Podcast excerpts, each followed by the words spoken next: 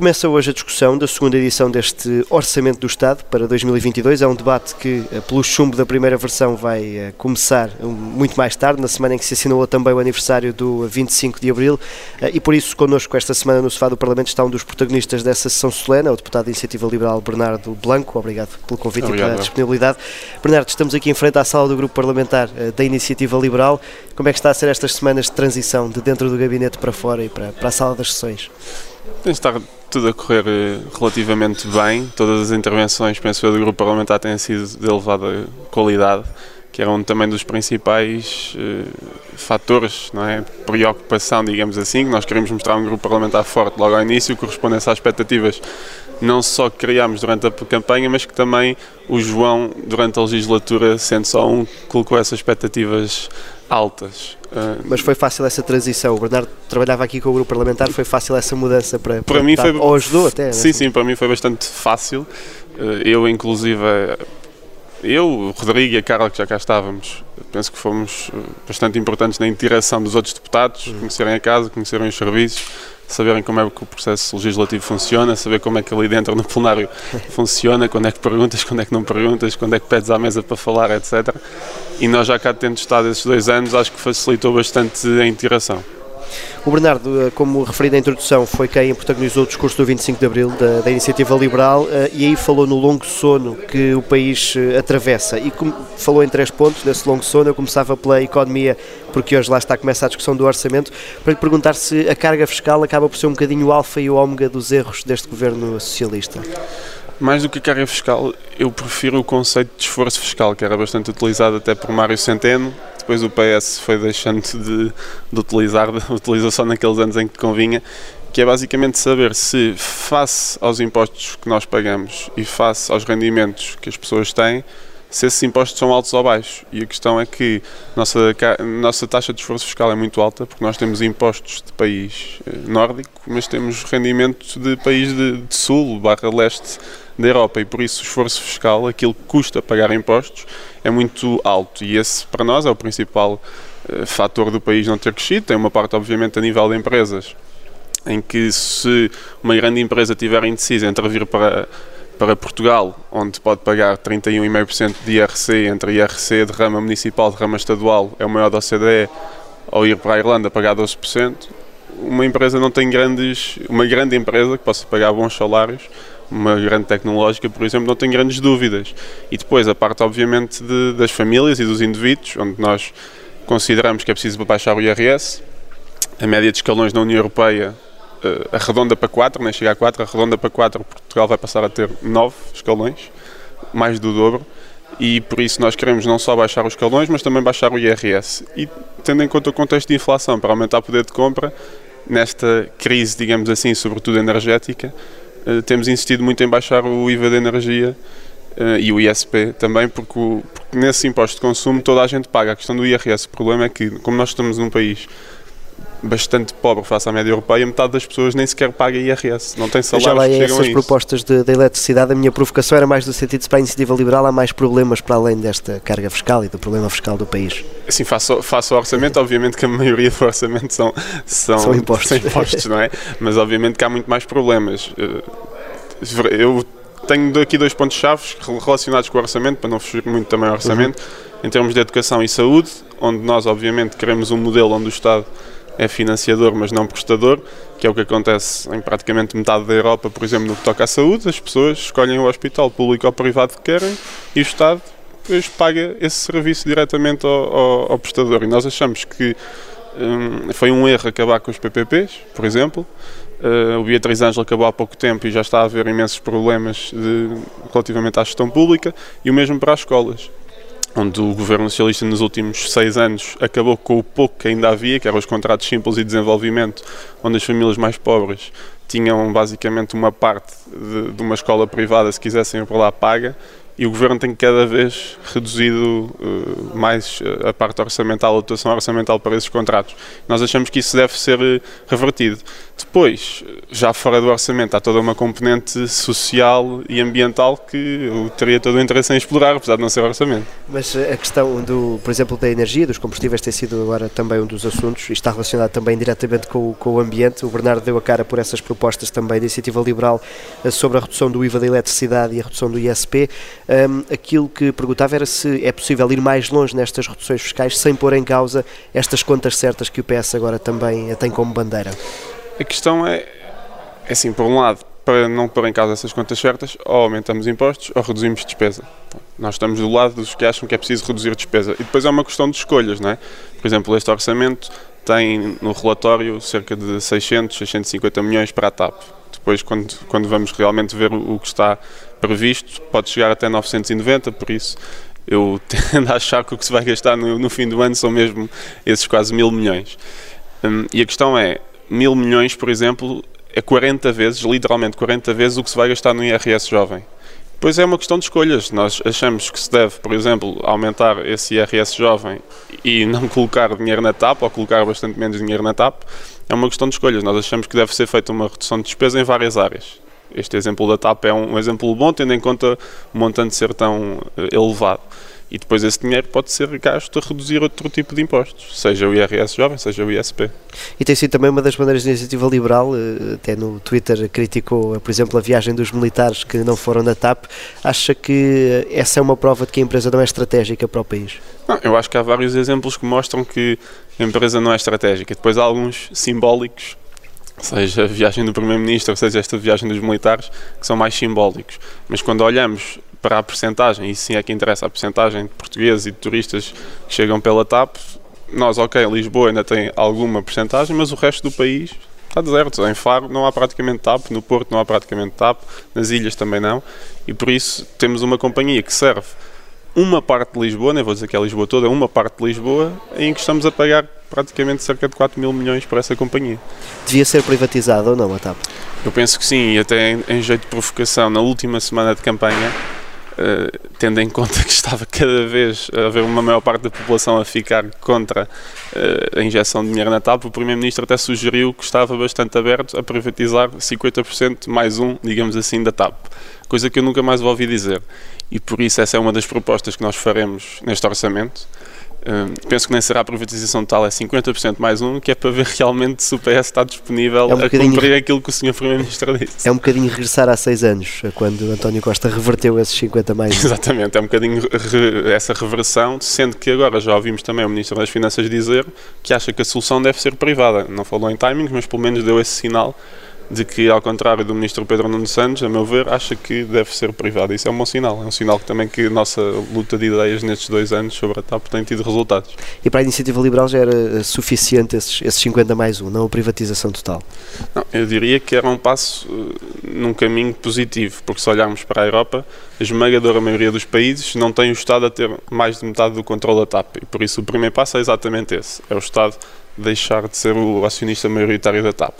Depois, idealmente para nós, eu acho que o Estado deve ficar com uma participação cada vez menor, mas percebo que seja uma coisa gradual, até porque no contexto em que estamos, em que a TAP tem perdido bastante valor, também não seria responsável privatizar eh, maluca, perdoa uma expressão, porque isso, isso é efetivamente perder dinheiro, face ao, ao montante que infelizmente já lá colocamos. Este Orçamento de Estado, a Iniciativa Liberal vai votar contra. Um, o, um, já falou aí numa proposta que vão apresentar na especialidade. Vão querer, ou seja, alargar esse leque de propostas, tentar mudar pequenos detalhes na discussão da especialidade neste Orçamento? É assim, a maioria das propostas tem a ver, obviamente, com compromissos uh, eleitorais, primeiro, porque acabámos de ter umas eleições, prometemos aos portugueses que iríamos apresentar várias medidas, algumas já conhecidas, baixas de IRC, baixas de IRS, baixas de IVA, baixas de ISP, depois há medidas também, como eu já falei, na área dos serviços públicos, saúde, passar a ter uh, privados essa liberdade de escolha, ou mesmo para a educação, e depois sim há medidas mais cirúrgicas, digamos assim, coisas que achamos que o Governo e o Partido Socialista, se analisarem bem, podem uh, viabilizar. Um desses exemplos, uh, posso dar aqui esse exemplo, é por exemplo relativamente uh, à guerra, assuntos europeus, que até ficou com o Sr. Primeiro-Ministro, houve várias notícias nas últimas semanas dizendo que há algumas associações russas uh, que recebem uh, financiamento do Estado e que estão diretamente ligadas ao regime russo. E por isso uma das medidas mais cirúrgicas, como estava a dizer, é, por exemplo, essa, essas associações listadas pelo governo deixarem de receber financiamento do Estado português. São medidas mais pequenas, mas que me parece que, face ao contexto atual, seria muito impróprio se o próprio PS não as aprovasse.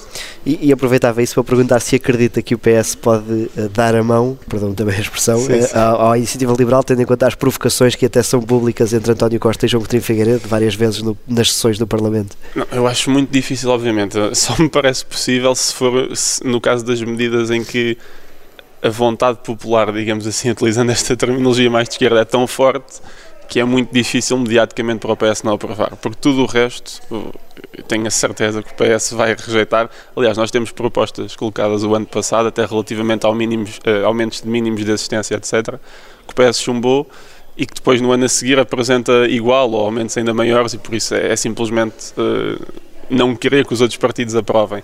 Mas eu acho que nestes casos, até relativamente, por exemplo, neste caso que eu dei refugiados, a guerra na Ucrânia, com a pressão mediática suficiente será e é um assunto também onde é mais fácil existir consenso. Exatamente, exatamente. Aí, e falando do que não existe consenso, o PCP tem votado contra estas iniciativas de apoio, as condenações mais veementes. Uh, enquanto deputado, acha que esta posição do Partido Comunista um, fragiliza o Parlamento português, uh, enquanto órgão de soberania que condena esse conflito? Eu não sei se fragiliza, porque obviamente que o, o PCP foi eleito para o Parlamento e por isso representa certamente uma, mesmo que seja uma cada vez mais pequena, felizmente, pequena parte da população e por isso o Parlamento sendo plural representa as várias uh, opiniões da sociedade portuguesa e por isso não sei se fragiliza.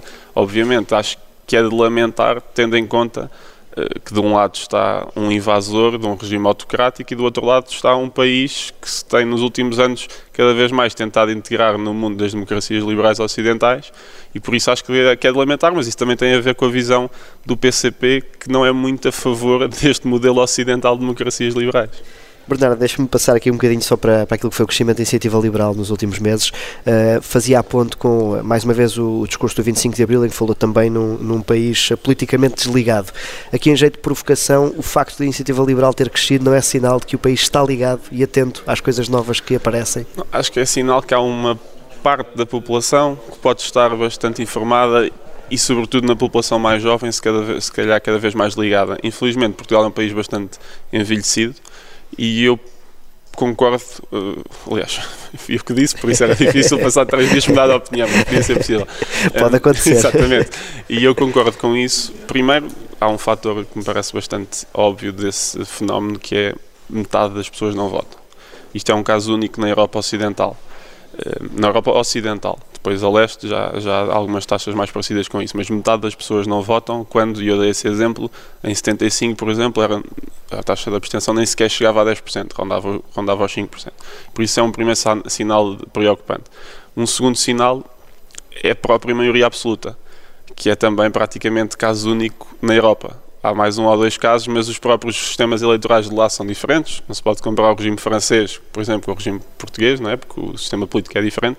Mas nos sistemas proporcionais como o nosso, não há maiorias absolutas. Todos os países têm governos minoritários ou com coligações de vários partidos e Portugal parece que está um pouco parado no tempo.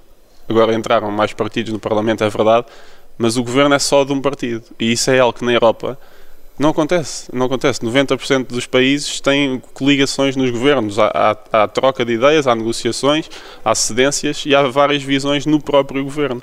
E Portugal ter uma maioria absoluta é, a meu ver, um, um sinónimo de atraso político até. Neste, neste crescimento da iniciativa liberal, há um episódio que marcou estas primeiras semanas, que foi a, hum, a não eleição do João Coutinho Figueiredo para vice-presidente. Deixou críticas também ao, ao, PSD sobre isso. Acha que houve aqui uma, uma concertação do PSD para não eleger João Coutinho Figueiredo? Não sei se houve uma, uma concertação ou não. Concertação acho que não. Eu acho que algumas pessoas que veem como ameaça à iniciativa liberal, não é? porque obviamente o facto da iniciativa liberal, que rouba uma parte do eleitorado ao PSD e por isso também roubam uma, uma parte das consequências políticas disso, deputados e, e, outros, e outros uh, cargos, digamos assim, e por isso a iniciativa liberal, nesse sentido, representa uma ameaça para alguns, para aqueles que veem o, o partido primeiro em vez do país, digamos assim. Um, mas parece-me que se fosse hoje, o João já era eleito, porque quer no PS, quer no PSD, eu acho que houve pessoas que votaram contra. Porquê é que não apresentam novamente, novamente ou o nome do João ou outro nome? Bem, em primeiro lugar, é uma opção até do próprio João, porque o grupo parlamentar não apresenta ninguém que não queira ir a eleições, não é? E o João, tendo dito que não quer ir a eleições, pelo menos num curto prazo, hum, a justificação dele, que me parece correta, foi que se chumbaram à primeira vez, esse é, esse, é o, esse é o resultado, e não vou agora voltar a propor-me só porque uma ou duas pessoas agora dizem que vão mudar de ideias, não? Se calhar daqui a uns meses ou daqui a um ano logo vemos outra vez se o ambiente político mudou e se já achamos que faz sentido voltar a propor. Até lá, eh, infelizmente, a mesa só tem dois partidos, o Parlamento tem oito, mas a mesa só tem dois, e eu acho que isso vai ser problemático em alguns casos. Ontem eu, por exemplo, eh, até falei à imprensa sobre o facto de António Costa não querer vir à Comissão de Assuntos Europeus, dizendo o regimento especificamente que os ministros têm de vir, e sendo o Ministro dos Assuntos Europeus António Costa, ele tem de vir, e o que me foi dito pelo Sr. Presidente é que é uma opção política. Eu perguntei se era uma opção política em cumprir o regimento, foi-me dito que sim. E agora, a mesa só tendo o PS e o PSD, não tendo nenhum dos outros seis, que dos, alguns eu já falei e acham também que António Costa deve vir, não há representação dos outros partidos na mesa. Há aqui também ainda algumas tradições parlamentares ou praxe parlamentar que os novos partidos vão procurando mudar. Deixa-me só ir a essa relação ainda mais um bocadinho da Iniciativa Liberal com o PSD, que é eh, com esta tensão entre os dois partidos, é possível a Iniciativa Liberal entrar nesse arco de governação com o PSD no futuro? Eu acho que não é uma tensão necessariamente má, é uma, uma tensão boa de concorrência e, a nosso ver, tentar puxar o PSD para as ideias corretas que podem pôr o país a, a crescer. E dentro do PSD há muita gente que simpatiza com a iniciativa liberal. Muitas, muitas, vezes ali no plenário vemos pessoas a aplaudir declarações da iniciativa liberal, vemos pessoas a fazer discursos muito parecidos com discursos da iniciativa liberal, mas depois também sabemos que há uma ala no PSD, para quem os liberais são os perigosos radicais e, e essas coisas só funcionam nos países nórdicos e não funcionam aqui, etc. Em termos de futuro, eu acho que daqui a quatro anos e meio, espero eu, se as coisas correrem como eu espero que corram e Portugal não ficar mais quatro anos e mais quatro anos depois destes quatro anos e meio na, na, mão, digamos assim, do Partido Socialista, vai ser preciso criar uma alternativa ao Partido Socialista, uma alternativa que ponha o país a crescer. E neste momento em que há oito partidos no Parlamento, desses oito eu só vejo dois que podem ser solução para essa alternativa. E é claramente a Iniciativa Liberal e o PSD. Via-os acho... num governo em coligação? Via-os num governo em coligação se, nessa altura, o PSD disser que sim a várias medidas liberais. Nem é tanto pelas pessoas, a mim não, não me interessa tanto se é, o, se é o Dr. Rui Rio, Montenegro, é mais pelas ideias que tragam. Se eles disserem que sim, querem baixar o IRS, sim, querem mudar o sistema de saúde para um sistema mais parecido com o holandês, sim, querem mudar o sistema de educação para haver liberdade de escolha, sim, querem privatizar a TAP, se disserem que sim, é um conjunto de medidas liberais que nós achamos que são essenciais, essenciais para reformar o país, nós aí diremos que sim, pode haver uma coligação. Agora, se forem as medidas dos últimos anos, uh, acho muito difícil. O Bernardo aí via-se com alguma pasta no governo PSD Iniciativa Liberal? Não, acho que isso é. Não vale a pena sequer estar, estar a falar disso. Eu tenho os temas que gosto mais, dois é deles. Isso, que agora também íamos percebendo que dois, temas é que ia dois, começar. Dois deles, felizmente, estão, na, estão nas minhas comissões, Ambiente e Energia e também Assuntos Europeus, que infelizmente agora ganham uma relevância maior devido, ao, devido à guerra. E depois há vários outros assuntos pelos quais eu tenho interesse, que não estão nestas comissões, mas que eu vou tentando acompanhar e vou fazer propostas. Ainda ontem, por exemplo, falei no plenário sobre violação passar a ser um crime público. Tudo o que é, vamos chamar causas sociais, digamos assim, que eu acho que boa parte dos jovens também votou em nós por isso. Sinto até que tenho o dever de falar disso, sendo um dos dois jovens eleitos pela Iniciativa Liberal, tudo tudo o que é essas temáticas, sinto que tenho o dever de mostrar que a iniciativa liberal não é só economia e que somos também liberais em, nos costumes e apresentaremos propostas nesse sentido. Verdade, já chegar ao fim, sei que também tem mais compromissos hoje, uh, o Carlos Guimarães Pinto, há dois anos, numa decisão pragmática, uh, deixou a presidência do partido eh, porque João Coutinho Figueiredo era a pessoa mais mediática. Agora, existindo mais nomes mediáticos, continua a ser João Coutinho Figueiredo o nome preferido para continuar a liderar? Bem, o João, primeiro, obviamente, que ainda é de longe a pessoa mais mediática. Segundo, acho que ainda é de longe a pessoa mais capaz, tendo em conta os três anos que ele já tem de parlamento e de liderança de, de partido, que apesar da Iniciativa Liberal ser um partido pequeno, a verdade é que teve dois líderes antes do João ali num, num período de espaço de, num curto espaço de tempo. O João já está como líder há três anos, penso que tem feito um ótimo trabalho. Ele chegou, a Iniciativa Liberal tinha cerca de 1,5%, digamos assim, e hoje ronda aos 7, 8% nas sondagens. Passámos de ter eh, literalmente quase zero euros para hoje termos um orçamento muito maior. O partido tem dezenas de núcleos, vai no fim deste ano vai passar os 100 núcleos. Temos milhares de membros, o João tem tudo para continuar a ser presidente, tendo em conta o trabalho que fez. Cada palavra para que efeito? Para a defesa da honra, Sr. Presidente para terminar mesmo, temos aqui um último espaço que é a defesa da honra. Eu aqui, em jeito de provocação, perguntava à Iniciativa Liberal, voltando ao início, a discursão no 25 de Abril, se a Iniciativa Liberal defende uma sessão solene no 25 de Novembro, tal como a que existe no 25 de Abril. Sim, não. Porque os liberais dizem que saem à rua sim, sim, nos dois 25 e em qualquer outro dia. Saem à rua nos dois 25 e até no, até no, no período intermédio entre os dois, por acaso, que é quando nós fazemos a nossa reentrée, que é mesmo no meio das duas datas. Hum, sim, não me buscaria nada fazer uma sessão solene de, do 25 de novembro. Eu, no, no dia 25 de abril, tive o cuidado de não falar no 25 de novembro, porque depois já sei que toda a gente diz que estamos a desvalorizar a data do 25 de abril. E acho que falar do, do referir o 25 de novembro no 25 de abril não o desvaloriza, mas não o fiz porque acho que no 25 de novembro depois teremos a hipótese de falar do 25 de novembro, de falar desse dia de consolidação democrática, que efetivamente e isso eu fiz questão de dizer no, no discurso, este ano faz 48 anos que o tempo sem ditadura supera o tempo com ditadura. Estas palavras não foram escolhidas ao acaso. Eu não disse que a democracia supera o tempo de ditadura. Porque eu penso que só daqui a dois anos é que poderemos celebrar esse facto da democracia superar o tempo da ditadura. Este ano celebramos o facto estamos há mais tempo sem ditadura do que com ditadura. E por isso o 25 de novembro é essencial e depois no 25 de novembro do próximo ano até posso fazer esse discurso de hoje passamos a ter mais tempo de assinalar esse marco com democracia. Obrigado, Bernardo Blanco, pela disponibilidade. Já a seguir, vamos aos passos perdidos para os melhores momentos da sessão solene do 25 de abril.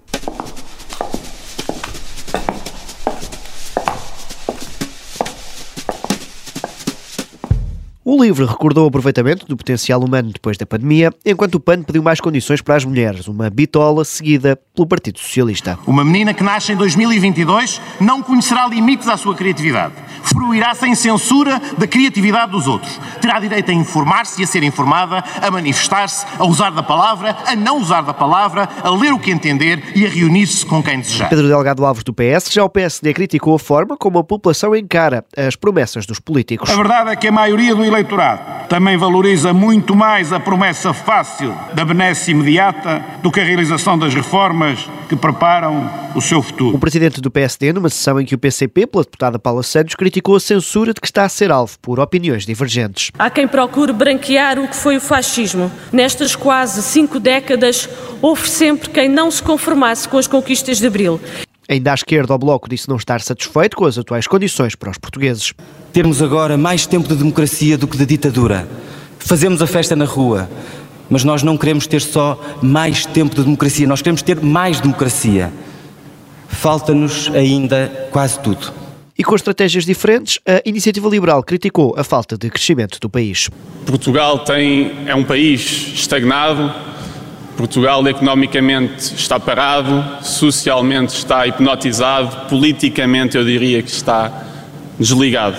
Já o deputado do Chega, André Ventura, deixou um pedido a Marcelo Rebelo de Sousa. Permita-me dirigir-se, Sr. Presidente da República, meu adversário e vencedor das últimas eleições, com um pedido, com um pedido, com um pedido muito específico, que é não condecore aqueles que torturaram mataram e expropriaram em Portugal. As intervenções dos partidos, numa sessão que terminou com as galerias e algumas bancadas a cantarem a Grândola Vila Morena, levando o Chega a abandonar a sala. Eu sou Miguel Viterbo Dias, o Sofá do Parlamento está de regresso na próxima quinta-feira.